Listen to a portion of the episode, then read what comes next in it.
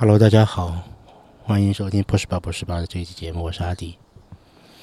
我现在还没有想好我待会要录什么节目，因为我的选题还挺多的，但是录的机会不多。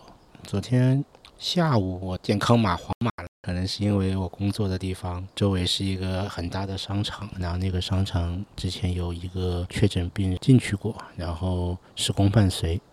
我看了一下网上的信息，大概有几万人吧，几万人被这一个时空伴随一起黄码了，所以我就没办法去很多地方。然后下午我也不能带斑比去他的体能课上课，因为我进不去。所以我现在就来公园里面一个湖边，嗯，湖边的亭子里，我带了露营的椅子和桌子、气泡水、录音的装备，然后准备录点东西。然后离我。三十米吧，二三十米外有一个帐篷，啊，有个天幕，里面有一些年轻人在打牌，所以待会儿你你会，所以可能你已经听到了有很多年轻姑娘的笑声，我觉得也挺好。嗯，我来的时候还太阳挺大的，但现在有节云把太阳遮住了。我面前是柳树、芦苇、湖水，还有一些高压线和远处的楼，没关系。所以我现在来想一想，我来录一期什么节目？我有一个选题是昨天写的，我三十岁以后的一个健康情况的回顾。那我现在健康码是黄码，还蛮适合录这个节目的。年轻的时候，大概我的身体也挺健康的，我很少发烧，也很少生病，然后用过一次。学校的公费医疗，在毕业前，我把我的那个痔疮开了。嗯，我在寒假回家的时候做的，然后在家里住院，住了一个礼拜，然后回学校报销了。然后这笔报销的钱拿来毕业吃吃喝喝也还不错。这次是因为我之前听那《无聊斋》有一集谈的痛风，那我也我也有痛风，顺便的就想了一想。我三十岁以后，其实身体出过很多次状况，我想把它整理一下。那如果你现在二十多岁、三十岁，可能这些也是你会面临到的，听一下做个参考。如果你觉得可以介入提前解决，那我觉得你也可以考虑一下。好了，我们先从口腔问题开始。从小就口腔有问题，我的牙非常的不好，因为我不爱刷牙。所谓的不爱刷牙，是我一天可能只刷一次牙。小时候。早上起来刷一次牙。苏州人又爱吃甜的，然后我爸和我奶奶观念就是小朋友要多吃点好吃的。我睡觉前就常常会从床头的饼干桶里面摸一块饼干往嘴里一放，然后嚼着嚼着睡着。小时候吃了很多的糖果，饭菜里面也很多糖。我们家不管是奶奶做饭还是后来妈妈做饭。都放很多糖，口腔问题提纲里面有五个啊，一个是龋齿，从小就牙不好嘛，我就主要就是龋齿的问题，就蛀牙，因为经常吃甜食，然后晚上睡觉不刷牙，所以会有龋齿，所以我小时候经常去口腔医院去补牙，乳牙阶段就没少补，换换了恒牙以后也补，听到那个牙医的那个钻头的声音就会非常的紧张，嗯，所以我很害怕去口腔医院。三十岁以后呢，我的龋齿其实就没有再增加了。但我的问题是，之前补牙的材料出现了一次掉落。二零一三年年初的春节，第一次去成都，我太太的娘家过年。那天我们去了成都市中心的那个宽窄巷子，从宽窄巷子走到王麻婆的路上，有一个卖三大炮的那种糯米做的黏黏的，沾了一些绿豆粉的甜点，嚼着嚼着就出现嘎啦一声。我在想说，这个糯米做的甜甜品里面为什么会有石石子儿？后来发现哦，不是石子儿，是我我的左三臼齿的那个补牙的那块材料被那个糯米粘出来了。过完这个春节，我就回苏州做那重新的补牙。医生看了以后就发现这个牙没法再补了，因为已经是前是个很大的洞，都挖空了，现在那些剩下的部分呢又有一些磨损。所以填是已经填不上了，就他的建议是，你可以把这个牙冠磨小，做一个人工的牙冠装上去，然后它可以盖在你的牙根上，那看起来就是一颗新的牙。OK，这也是一个不错的选择。那我就这么做了。但是第一件事情是要去拍个片子来看看，这颗补的牙里面的牙神经是不是还在。如果牙神经还在的话呢，你要去做根管治疗，把那些。根管里的牙神经全部杀死，然后再磨牙，然后再补，然后再做冠。我大概我去了六周，两三周是根管治疗，一周做一次，做了牙冠的扫描、做膜、等待，然后装上。这是我的左边。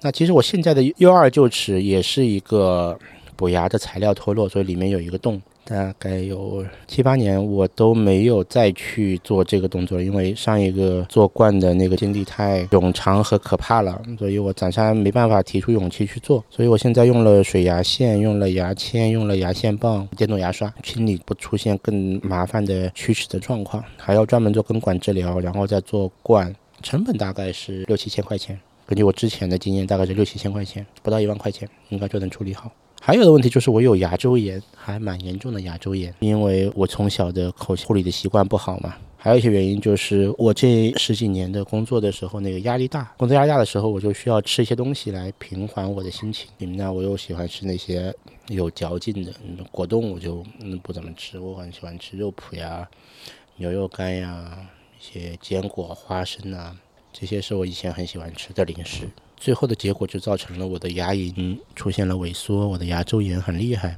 然后还有一个情况就是，我经常的出现我的牙龈红肿、牙结石。最后的结果就是，我的牙齿的牙缝就变得越来越大了。常常一熬夜、一着急、一跟人开会吵架，我就出现了很严重的那个牙龈肿痛的问题。那现在我大概知道怎么办了。那我现在的建议就是，如果你出现了牙龈肿痛，就牙龈很肿、牙疼，你去药店买那个甲硝唑胶囊，也不要用甲硝唑的含片。啊你看一下含片那个甲硝唑含量非常少。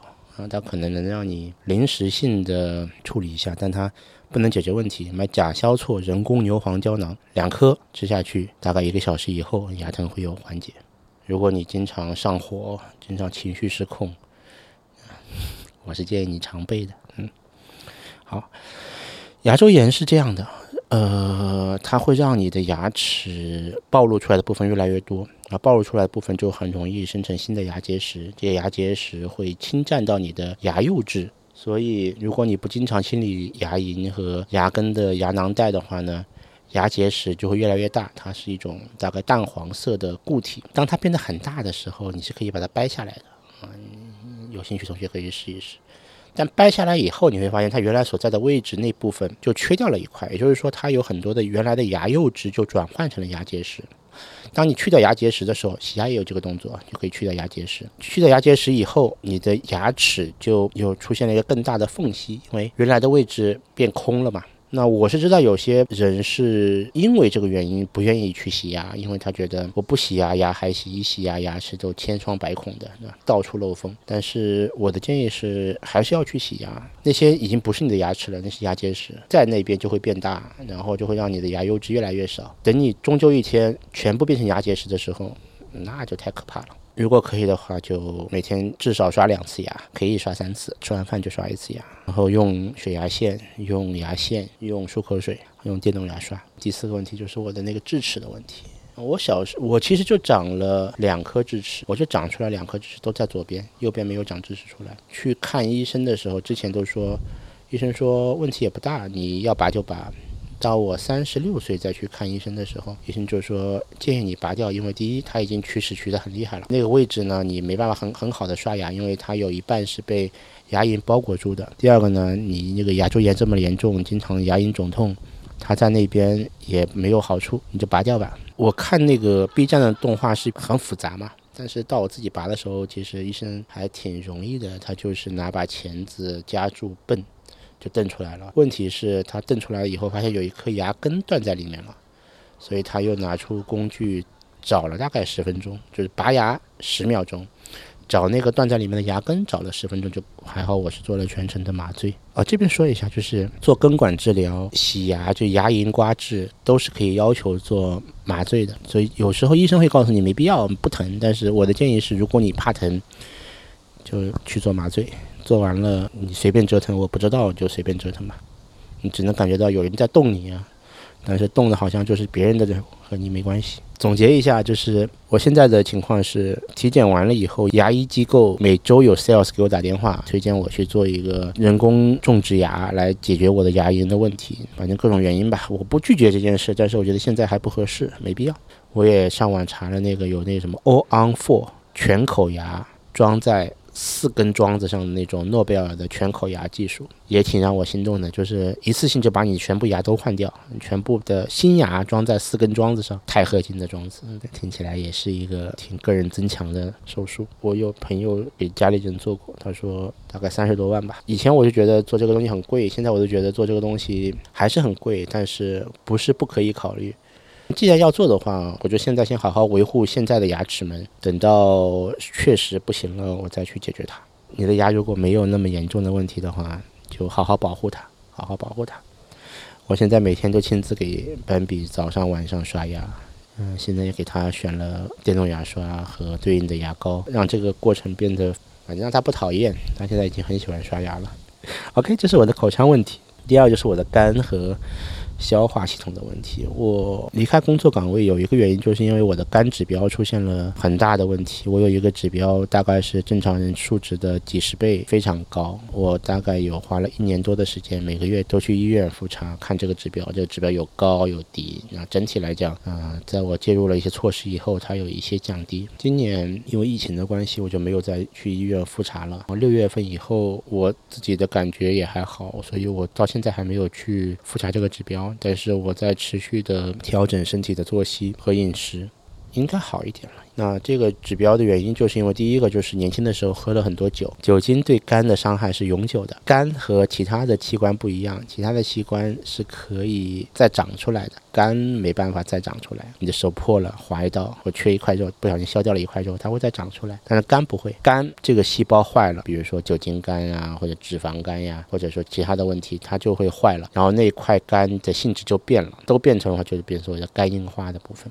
那你只有换肝这又很麻烦，所以我现在的情况，第一个就是我的饮食有调整，现在尽量的少吃油腻的，减量，就是把体重先降下来。如果你不是一个胖子的话，肝能好一点；但如果你的体型不胖，但你还有脂肪肝的话，那就是要少喝酒，最好不喝酒，少吃太油腻的东西。这饮食要调整，然后多运动。通过运动啊，把一些热量代谢掉，就不要去麻烦肝了，不要去麻烦你的消化系统了。那也是一个挺好的部分。反正我那个指标的数字呢，医生的第一反应就是：第一个，你有没有肝炎；第二个呢，你看看你的胆囊有没有问题，就胆管是不是堵了。他说，如果胆汁特别多的话，这个指标就会高。那第三个呢，就是其他的一些情况。所以我做了很多的检查，吃了一些这东西也没有药。我买了一个所谓德国保健品，先吃着，吃了一年。今年我作息变得更规律了，而且我也找到了自己更适合的食谱。大半年下来，我觉得反应还好。消化系统还有两个，就是一个是腹泻，一个是急性胰腺炎。这是我这十年遇到的好几次的一个问题。一个是腹泻，就是你经常会。拉肚子、水泻，就不停的要去上厕所，然后大量的水被排出。我自己看下来的医院和自己找药的，就如果你也遇到了腹泻的状况，第一个就是饮食先暂停，吃一些清淡的粥。那如果愿意的话，可以吃一些吸水剂，减少这个呃水泻的问题。然后养两天以后再正常进食，一般两三天就好，两天就好了，一两天就好了。还有一个呢，我当时没有反应过来，今年疫情期间。上海不是有一个哥们儿，他那个太疼了，然后就跳楼了。然后群里面讨论说是胰腺炎，胰腺炎就特别疼。如果你不能去医院，因为去医院好像也没有什么太好的办法，就是疼。我也问了群里面的医生为什么会胰腺炎，他这第一个原因就是说你暴饮暴食，所以如果你一次性吃太多不消化了，那就会出现胰腺炎。胰腺炎的结果就是疼，疼的让你翻来覆去打滚儿，过了就好了。就胰腺炎本身它不致命，它就是疼，但它本身不致命，所以你能忍住了，你就知道了吃这么多是会疼的，你以后就不会吃这么多了。我认为这是一种身体自我管理的一种方式，它通过疼痛来告诉你你之前的做法有问题。但是确实很多人是很怕疼的，我就很怕疼。二零一一年的时候，我们去青岛见客户，然后正好。一起去的同事有一个亲朋好友招待了我们，吃了烤羊腿，山青岛嘛，又有一些海鲜，然后又吃了一些海鲜，然后之后又喝有啤酒，又喝了好多啤酒。我应该吃多了，所以第二天的时候，我从青岛回来的时候就非常的不舒服，我的肚子特别疼，也没办法上厕所，就特别疼，疼到什么程度呢？我们坐了一个春秋航空回来，就是我全程飞机上就脸色很白，然后就不停的想哼哼，但忍住了。然后到了虹桥机场，我们要坐高铁回家。等高铁的那一个小时，我已经在虹桥机场的地面上打滚了，就疼的不行了。我我站坐不住，站不住，坐不住，在虹桥机场候车室的有一个木头的花坛上靠了一会儿，然后保安就来问你有没有问题，这里不能是躺人。但是大概一个小时以后就回家了。回家以后，我爸判断了一下，说我爸我爸我爸说你那个肯定是吃撑着了，不吃东西了，喝点粥，喝点稀粥，就等。第二天就没那么疼了。第二天就没那么疼了，然后让我吃一些水溶性的纤维素，第三天就康复了，就没有问题了。那我也没有去医院，所以那时候我一直认为这是一种临时性的疼痛。那到那天群里面聊起来，他说那是胰腺炎，我才反应过来，那那那次我应该也是胰腺炎。消化系统遇到了更多的负担，它拒绝工作了，同时给你一个信号，让你不要继续了，出现了这样的一个情况。这个事儿就是大家就克制饮食。我知道吃东西真的是一个很快乐的事情，而且让自己的肚子吃得很饱，这种满足感也是很快乐的事情。嗯，相信我，我真的知道吃饱了是很快乐的。但是我这几年就尽量让自己不吃饱，就吃的差不多六七分饱就可以了。刚才我说过了，我有肝的问题嘛。另外，我也在降体重，所以就克制自己。还有呢，就今年我的这个饮食的状况，大概就是吃两顿，早上九点到十点钟我会吃一顿麦当劳早餐，中午我也不饿了。如果我不健身的话，中午就不饿了。如果中午健身的话，我会吃一份麻辣烫，因为麻辣烫里面都是蔬菜、维生素，对吧？也而且麻辣烫其实没什么肉的，你去吃那些肠啊什么，反正麻辣烫里没什么肉的，嗯，没有多少肉。相对是健康的一种食品，只要不要太油就行。然后晚饭正常吃，然后晚饭我用那个燕麦，就农科院的燕麦来代替米饭。那已经吃了一年了，呃，体重也也也也有好转，然后我觉得肝指标也有好转。嗯，这是一个，反正到了四十岁，我觉得是一个可以持续的饮饮食方式。第三个是我的皮肤问题。我不护肤，我就正常的洗脸洗澡而已。那我的皮肤问题是个就是前麻疹或者说荨麻疹，在一六年以后是非常频繁的出现。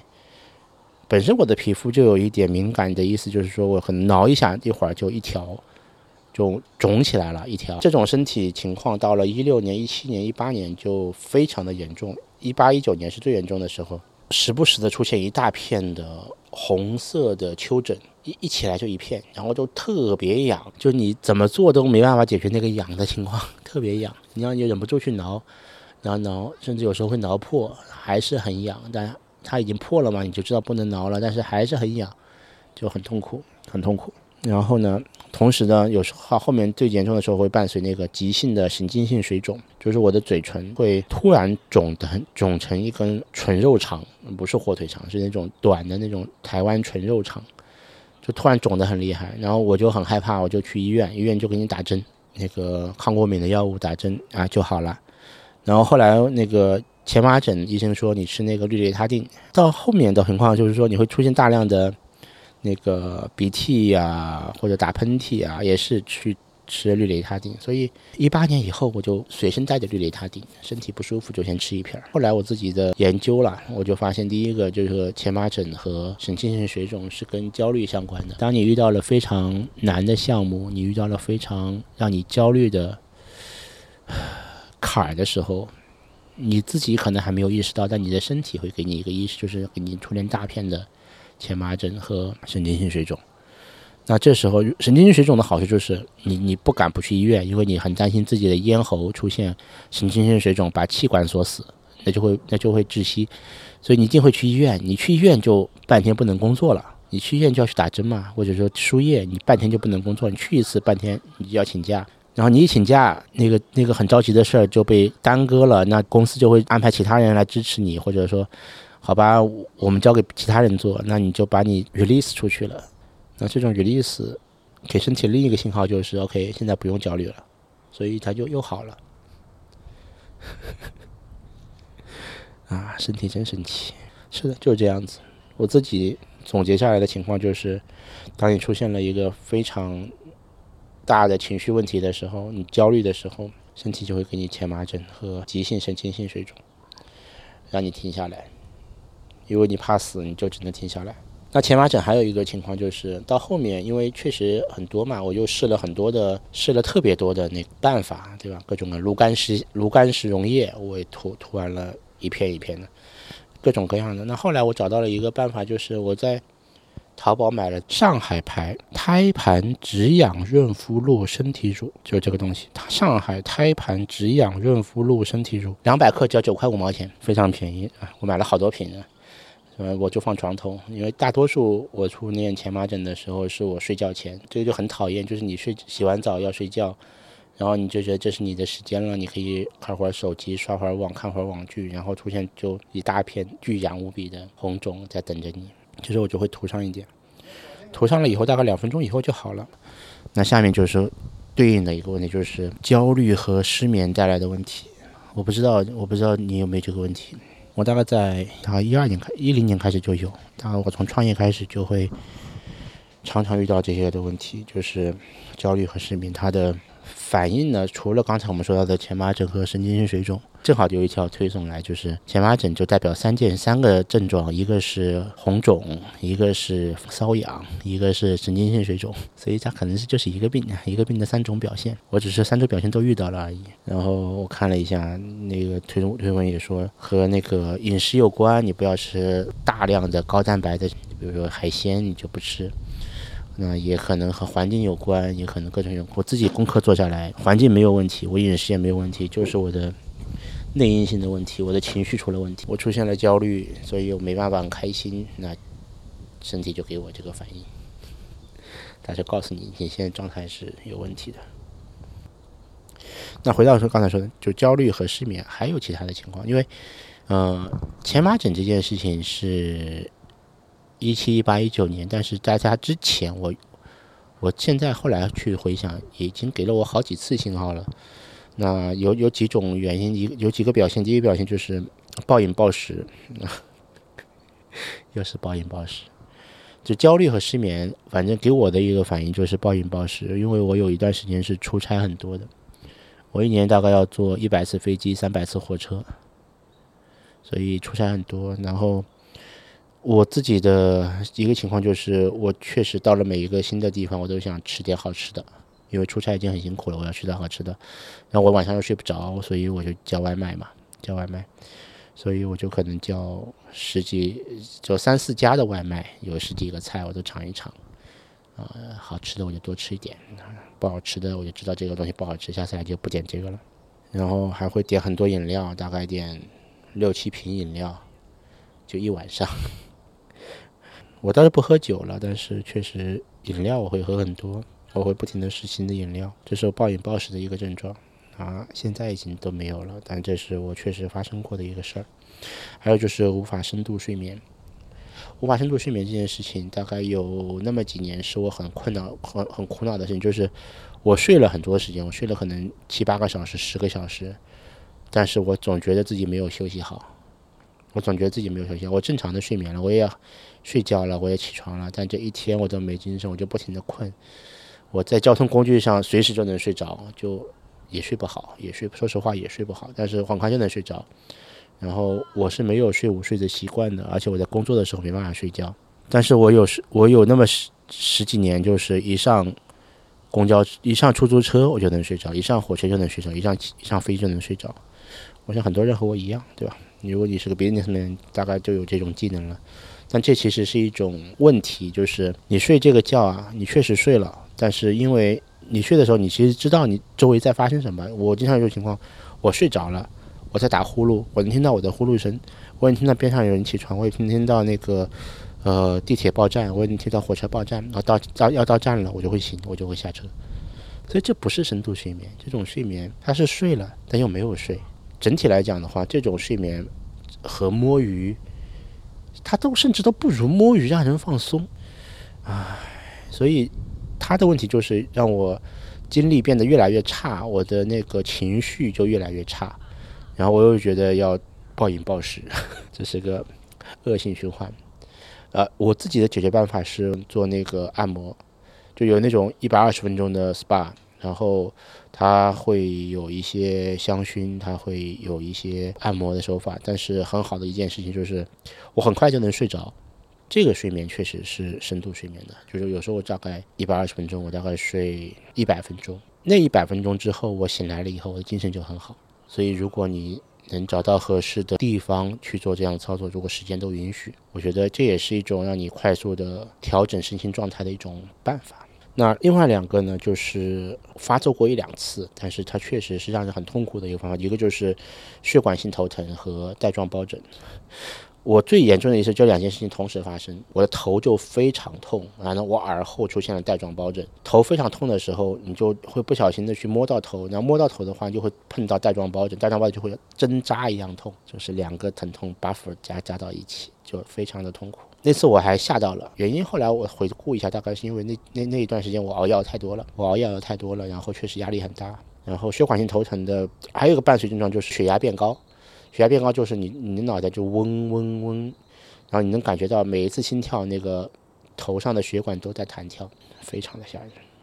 那你就要去医院检查嘛，你做做各种各样的检查，让医生告诉你你这个血压高。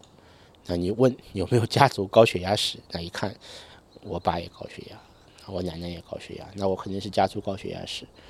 然后就问要不要吃药，那我说我不想吃药，那不想吃药，那你这个血压怎么办？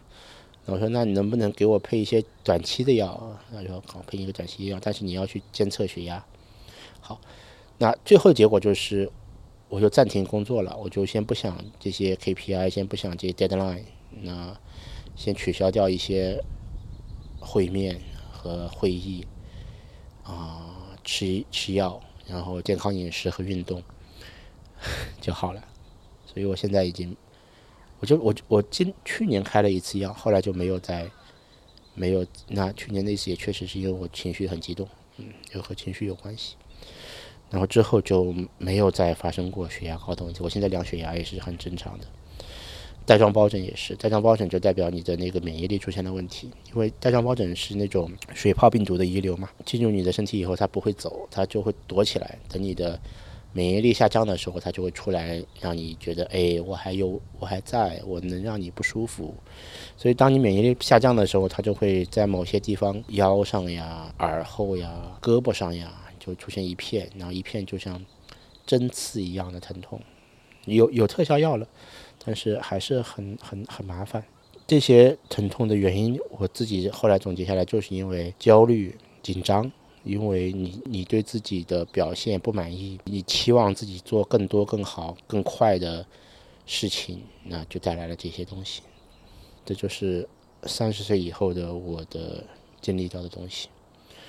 那还有一个就是痛风，所以如果你有兴趣，你也痛风的话，你可以去听一下《无聊斋》的那一集关于痛风的节目，我写在宣传词里，那节目写挺好的。但具体到我个人的情况，就是我第一次痛风发作的时候，就是那天下班以后，我回家突然发现我的左脚不能着地了，我就觉得可能是哪块骨头断了，也不敢开车嘛，就打车去急诊检查，那就排队，那你也能看到各种各样的车祸呀、砍人呀、打架呀那种，还有小朋友呀在急诊那边。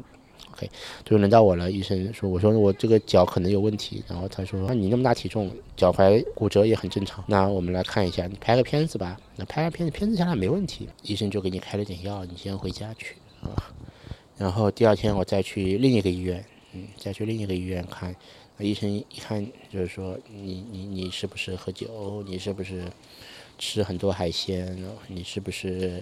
体重超过多少多少斤？我说，哎，是的。他说，那就这肯定不是骨折，因为你的片子没问题，你可能是痛风了。你去查个肾功能。那我一查，哇，尿酸飘，尿酸爆表。那医生就说，那你就痛风了，是吧？痛风的话，那就好办一点，那不用做手术了，你只要吃药就行了。那给你开了一些秋水仙碱呀，一些降尿酸的药，你先吃着，然后止疼药也吃着，大量喝水，两天到三天就好了。但是那次是第一次急性发作，就发作的非常的厉害，我就买了一根拐杖，因为我没办法一一一只脚一路跳回家，我就买了一根拐杖。而且，即使我买了拐杖，我去医院都是自己去那边租了那个共享轮椅，自己摇轮椅摇进去的。我甚至想过要不要在家里买一张轮椅，太疼了，太疼了。第一次发作我还有点侥幸的，我觉得就是一个偶然现象嘛。但他后面又发作过好几次，终于有一天我我认识到了，我和那个无聊家里面六兽他们的反应一样，就是终于有一天我发现我能感觉到我要发作了，这个感觉就是明天我可能就要痛了，我就开始决定。吃药介入了，我就去做了那个各种各样的检查。那第一轮吃药，准备吃药，我还没坚持完，因为他要判断你能不能吃这个药，所以你要做二十四小时小便的那个检查，然后还要做很多各种各样的指标的检查来判断你应该适合吃哪种药。到了一八年、一九年、一九年的时候，我去台湾出差，我的另一个同事，我我后来才发现，我周围好多同事都痛风。不管是爱运动的还是不爱运动的，他们都痛风。有一个很爱运动的同事说：“你在台湾帮我带一个药回来。”他给我一个标签，然后我去各种各样的药房去问啊，问到一家，然后他说：“这是他的客户告诉他的，就是各种各样的原研原原研药厂告诉他，这家那个做那个呃仿制药的最好。”然后他就在买了好多，买了好多，买了几十盒，我自己留了两盒，但是我再也没有找到他们。但留了那两盒，我去找的时候没找到，我就意识到了，可能我也需要吃一些这个药。那我就去找我的万能的微信群们，正好有一个本地的朋友，然后他说有渠道，我就买了一些印度的仿制药，就是叫一片是八十毫克，它可以掰成四片，一天吃二十毫克，就是你不用吃很大的量。但如果你的身体反应好的话呢，那二十毫克就够了。我自己的反应就是我吃二十毫克就够了。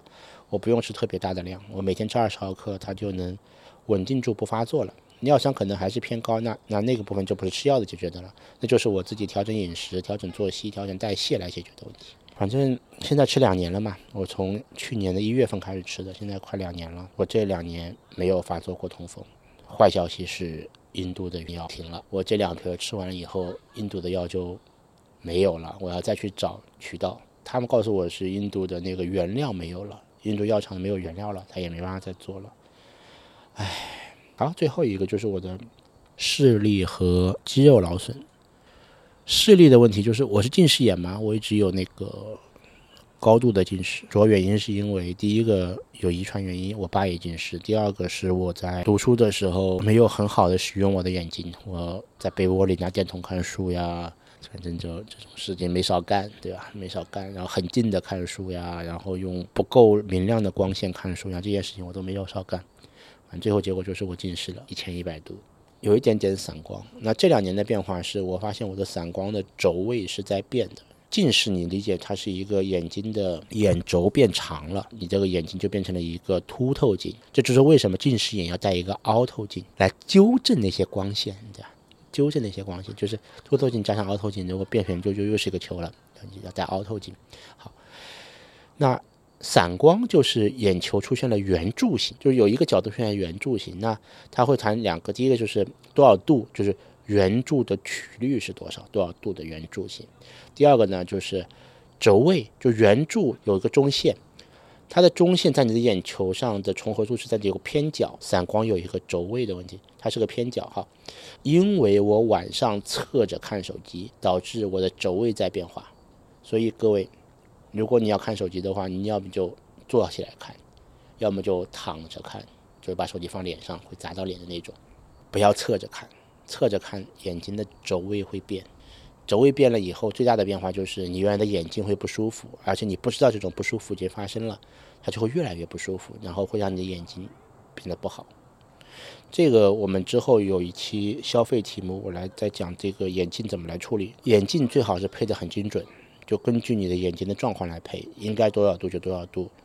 应该多少轴位就多少轴位，应该多少散光就多少散光，根据你眼睛的反应来决定。就是你做验光的时候，有些好的验光是会告诉你，虽然你是五百度的眼睛，但是你的眼睛受不了五百度，你但是五百度会晕，那你在四百七十五度也许就可以了，你在四百五十度也许就可以了，那就那就用四百五十度或者四百七十五度，不要去强调一比一的精准。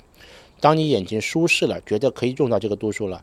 你再去用这个度数，我是到四十一岁才让眼睛适应了，那也很可怕，那很可能就代表我的眼睛已经适应这个度数了，我可能就要老花了。嗯，没关系，这也可以解决的啊，这都是可以解决的。那有你可以选择做近视的手术，你也可以像我一样先戴眼镜，再坚持十年十五年，对吧？等到六十岁的时候，你会出现白内障，换晶状体的时候，你可以要求换一个更好的晶状体，就不会有近视了，就不会有近视了，就好了啊。还有就肌肉劳损的问题，肌肉劳损的问题，我自己的很大的一个表现就是腰疼，我的背后就会特别的酸疼。那有各种各样的原因，反正表现出来就是我我能躺着就躺着，我不想坐着，我坐哪都不舒服。我也我要么站久了我也不舒服，我想躺着。那没办法，你你不可能一直躺着嘛，你反正你要坐，你要站起来，你要坐着。那我自己的做法就是找一把舒适的椅子，或者说用自己舒适的方式来做。不要像年轻的时候那样麻花状的做了，就端正的做，端正的做是最好的。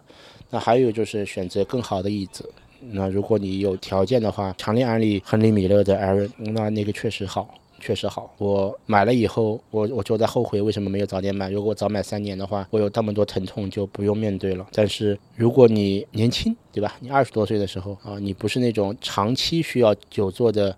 话那就不需要那么好的椅子，你买一个正常的人体工学椅也可以。但如果你过了三十多岁或者四十岁，你确实需要坐着工作，而且腰疼影响你的生活质量了，影响你的工作质量的话，强烈建议换一把椅子，就买 Aaron 真的好啊，Aaron 真的好，他这就是工作椅，你就应工作用这把椅子就好了，别的我不知道，那打游戏是不是用别的椅子就更好？但 Aaron 真的是非常适合工作。